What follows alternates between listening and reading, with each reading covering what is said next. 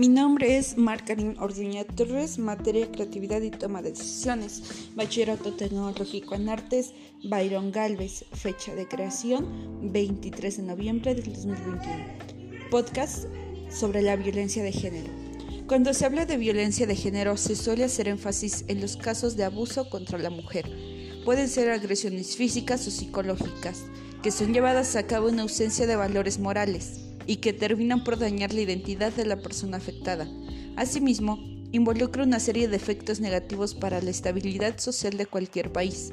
De esta forma, es necesario tener en claro su concepto y alcances, pues de otro modo estaremos tergiversando la realidad de unos problemas más comunes en el mundo de hoy.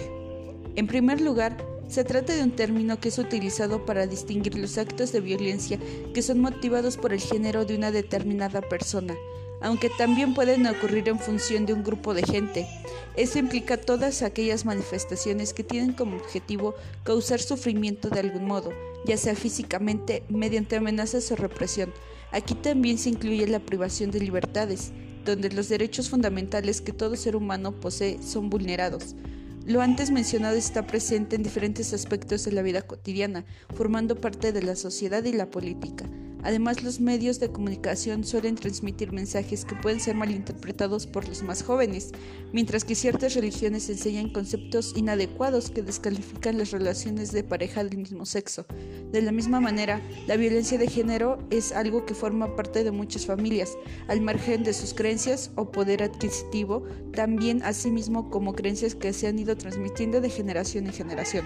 No cabe duda que las víctimas en la mayoría de casos se tratan de mujeres y niñas, dado que por desgracia aún prevalece una estructura patriarcal que enaltece el rol del varón por sobre todas las cosas. Esta realidad llamada machismo es más notable en el occidente, donde los hombres crecen pensando que tienen un papel dominante, el cual justifica la subordinación de la mujer.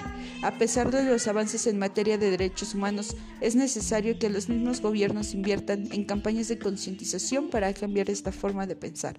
En países como México existen preocupantes niveles de aceptación sobre la violencia de género en las relaciones matrimoniales.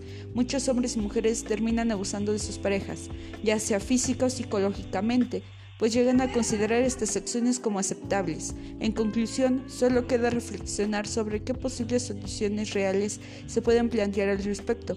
Tenemos la obligación de cuestionar aquello que nos han enseñado, dudando de los medios de comunicación y no dejándonos llevar por creencias religiosas o doctrinas similares. Asimismo, se debe exigir al Estado que establezca políticas efectivas que aborden el problema, la violencia de género no tiene lugar en una sociedad que aspira a la justicia e igualdad entre todas las personas.